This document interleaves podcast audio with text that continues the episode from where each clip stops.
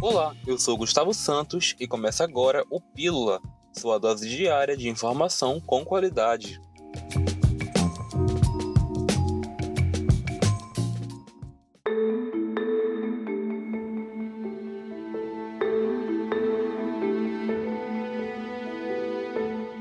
Nessa segunda-feira, o presidente Jair Bolsonaro anunciou o médico e presidente da Sociedade Brasileira de Cardiologia, Marcelo Queiroga, como novo ministro da Saúde. Ele substitui o general do Exército, Eduardo Pazuello, que estava à frente da pasta desde maio de 2020. Ainda ontem, a cardiologista Ludmila Jar foi cotada para ocupar o cargo, mas que recusou o convite.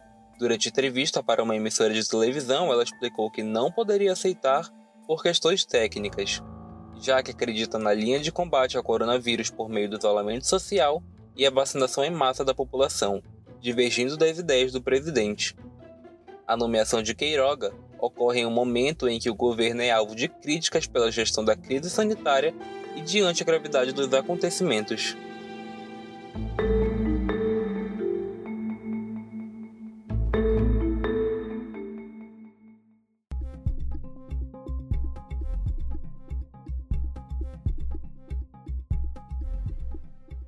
Antes do anúncio do novo ministro, durante a coletiva de imprensa, Pazuello confirmou que o presidente mantinha acordos para sua substituição na pasta.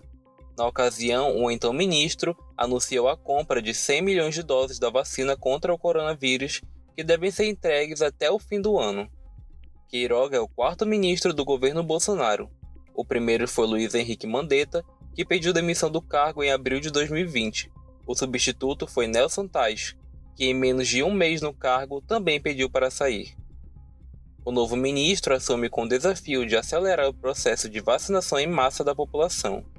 De acordo com o balanço do Ministério da Saúde, até o momento já foram aplicadas 11,8 milhões de doses, sendo 8,8 milhões da primeira dose, que corresponde a 4,1% da população brasileira, e 2,9 milhões da segunda dose, que equivalem a 1,3%.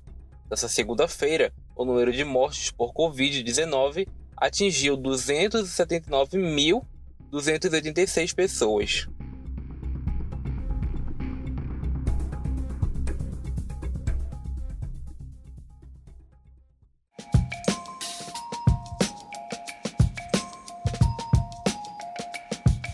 Hoje nós encerramos por aqui mas amanhã voltamos com mais informação para você. Até mais!